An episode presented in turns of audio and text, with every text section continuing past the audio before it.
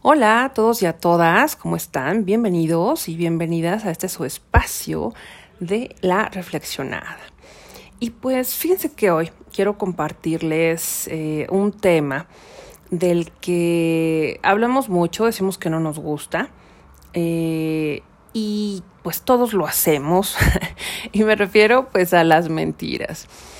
Eh, siempre decimos, siempre estamos en esta cuestión de priorizar a las personas honestas, a quien nos dice la verdad. Y tendemos a repudiar a aquellos que nos dicen mentiras. Sin embargo, socialmente, en la familia, entre amigos, tendemos también a justificar un par de mentiras, aquellas que llamamos como mentiras piadosas. Y hay otro tipo de mentiras que sí, somos muy duros con ellas y que sí efectivamente pueden destruir muchas cosas. Pero ¿por qué se da esto? ¿Por qué permitimos unas y condenamos a otras? Esto de eh, justificar incluso la mentira cuando por otro lado el discurso está diciendo, no, a mí me gusta algo 100% honesto, 100% verdadero. Fíjense que eh, hay un par de estudios en el que dicen que el 60%, fíjense qué interesante, 60% de las personas adultas no pueden tener una conversación de más de 10 minutos sin decir al menos una mentira. Entonces, pues hagan cuentas. ¿Cuántas mentiras creen que estemos haciendo en el trabajo, con la familia, con la pareja, con los amigos?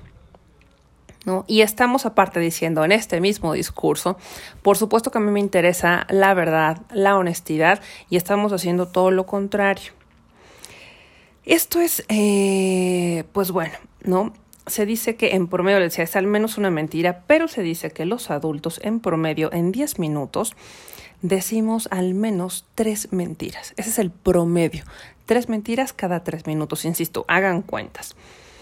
¿Y qué pasa? O sea, es algo inherente al ser humano. La verdad es que creo que no nos, va, no nos va a gustar escuchar esto, pero los humanos tendemos a mentir. Eso sí está en nosotros, es una realidad que evidentemente no es que nos encante, pero sí pasa.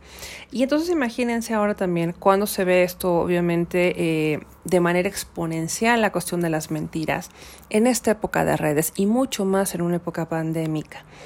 Entonces, si tendemos a hacerlo, imagínense, de tres veces cada diez minutos, a través de plataformas sociales y en pandemia, no les quiero decir el número de mentiras que nos estamos inventando, ¿no? Y esto, pues sí, a veces hacia los demás, pero acuérdense, pues lo más pesado es hacia nosotros mismos, hacia nosotras mismas. ¿Qué pasa? Eh, alguien, ¿no? O sea, bueno, varios expertos, de hecho, ¿no? En, psicología. Eh, de hecho, uno de ellos, el, el, el doctor Paul eh, Ekman, dice que eh, podemos identificar cuando una persona nos está diciendo mentiras a través de las expresiones faciales. Obviamente necesitamos entrenamiento y un par de cositas más para realmente verlos, pero fíjense que lo interesante es que al final lo que dice también el doctor Ekman y otros especialistas es que otra vez es algo inherente al ser humano. Y empezamos primero pues por esto, les voy a explicar, ¿no? ¿Qué pasa con las más sencillas, que son las mentiras piadosas, esas mentiras que también conocemos como las blancas? Y esto, fíjense que se da prácticamente desde que empezamos a hablar. Entonces, fíjense cómo hacemos. Para comunicarnos, desde que empezamos a hablar, ya sabemos que el lenguaje se utiliza también para engañar. Y son mentiras que empezamos a decir entre los dos y los tres años. Obviamente vamos creciendo ya los cuatro, los cinco, vamos haciendo eh, ya o vamos diciendo ya mentiras cada vez más sofisticadas. Y esto, les voy a decir una cosa, aunque parezca contradictorio, en, estos, en estas enseñanzas de honestidad y de verdad hacia los niños, en psicología, este tipo de desarrollo es un signo de inteligencia social porque tiene que ver con observación, con aceptación y con adaptación del ambiente. Muchos adultos, insisto, muchos niños también, eh, decimos, ¿no? Estas mentiras piadosas, porque muchas veces creemos que es la manera de no, de no dañar a los demás. Y uno, es, lo hacemos entre comillas, es no queremos dañar a los demás, pero realmente lo que pasa en estas circunstancias es que no queremos también dañarnos a nosotros mismos. eh, es, eh, saben, como si fuera este aceitito en una puerta para no dañar una relación. Así es como funcionan estas, eh, estas mentiras piadosas, estas mentiras blancas, y que por eso incluso las estamos, las estamos justificando, es muy normal que las justifiquemos. Ahora, eh, también, fíjense cómo tendemos mucho a engañarnos, ¿no? Cuando alguien nos pregunta cómo estás, o sea, podemos estar por la calle de la amargura, realmente tristes, deprimidos, enojados y anexas, o todas juntas, y decimos, no, estoy bien, pero te sientes realmente muy, muy mal. Y es inventar cualquier cosa para que nadie se dé cuenta de tu estado, aunque tu estado sea evidente. De repente es, oye, vas tarde a algún lugar, eso también pasa muchísimo. En vez de decirle a la persona que te espera o a las personas que te esperan, que te quedaste dormido, que venías de otra cita, que se te descompuso realmente el carro, inventas cualquier otra cosa. Dices que es el tráfico, dijiste que es también a lo mejor el transporte público, lo que sea pero prefieres hacer eso a explicarle a los demás qué es lo que está pasando. Y también, bueno, estas son como, como las mentiras sencillas, pero bueno, ya vamos a, situaciones de mentiras obviamente muy crueles, con toda la intención y con todo el dolo de dañar a los demás. Hay, hay un amplio espectro entre, entre ellas. Ahora, ¿por qué las utilizamos o por qué están ahí? Porque nos sirven en el proceso de adaptación a nuestro entorno, a nuestros equipos, a los grupos a los que pertenecemos. Es parte de ese mecanismo para encajar en nuestro ambiente. ¿Qué pasa también? Entonces, eh, hay algo creo que es bien común y lo hemos escuchado mucho. De es, eh, entre chiste y no, cuando le dicen a un niño, oye, hablan a casa y le estás diciendo primero, ¿no? ¿Por qué no debe mentir? ¿Cuál es la importancia de que realmente sea honesto? y de repente alguien toca la puerta o de repente suena el teléfono y lo que le gritas al niño es que si alguien me busca o si determinada persona me busca, dile que no estoy. Entonces vean, ¿no? Como eh, evidentemente el ejemplo es el que arrastra, pero cómo de manera natural lo estamos haciendo y lo estamos enseñando. Eh, imagínense, si no esta parte de entender a la mentira como una dualidad de la verdad, como parte de la verdad, nos ayuda mucho a entender a la sociedad. Y ojo, no por eso quiere decir que vamos a irnos por la vida mintiéndole a todo mundo. No, es entender que todos mentimos, pero realmente checar cuál es el grado de mentiras que hacemos, que decimos y qué grado de mentiras también aceptamos y asumimos de los demás.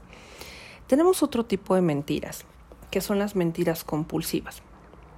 Y estas eh, son aquellas en las que conocemos a personas, eh, o bueno, personajes casi literalmente, cuando de repente nos inventan historias, ya saben, o sea, sí, sí realmente es mucho producto de la imaginación, de cosas que nunca han pasado, de gente que tú puedes conocer de hace 10, 15, 20 años, no o menos, pero que cuentan una parte de la vida en la que tú estuviste, de la que tú sabes, en una situación en la que tú estuviste y te cuentan algo completamente diferente.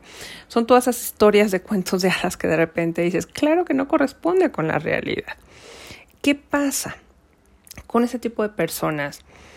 Eh, realmente es que se vuelven adictas a estas historias, a esta fantasía que se están creando. ¿Por qué? Porque tienen una profunda inseguridad, tienen un problema pesado, digamos, de aceptar realmente cuál es su realidad y de entender que está bien. Es una parte también de falta de autoconocimiento, de eh, entender que no tienes que compararte con los demás, sino que es contigo mismo el crecimiento y el avance.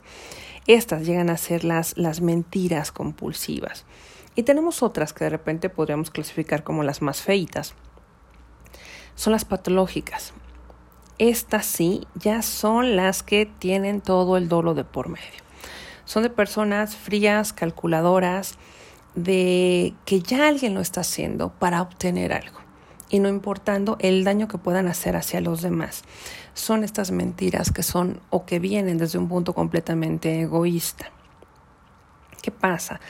Eh, incluso saben que hay, hay un par de, eh, de, estudios que dicen que eh, estos mentirosos patológicos tienen más materia blanca en el área prefrontal del cerebro. ¿Y esto qué quiere decir? Esta materia blanca en nuestro cerebrito nos dice que tenemos conexiones más rápidas, hay mayor flujo de pensamiento y mayor fluidez verbal, lo que les permite precisamente estar en este punto de poder engañar a los demás, de decir mentiras de una manera más convincente.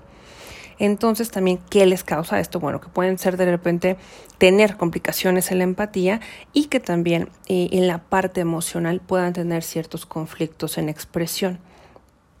Ahora, ¿Qué es importante con esto? Insisto, ya saben, siempre se los manejo de manera muy general, pero es para que conozcan un par de detalles y es entender que no nos gusta mentir, no nos gusta que nos mientan, pero cuando entendemos que tiene que ver con una cuestión de evolución, de desarrollo, es eh, para adaptarnos, para protegernos y también para proteger a los demás, o creemos que es para proteger a los demás.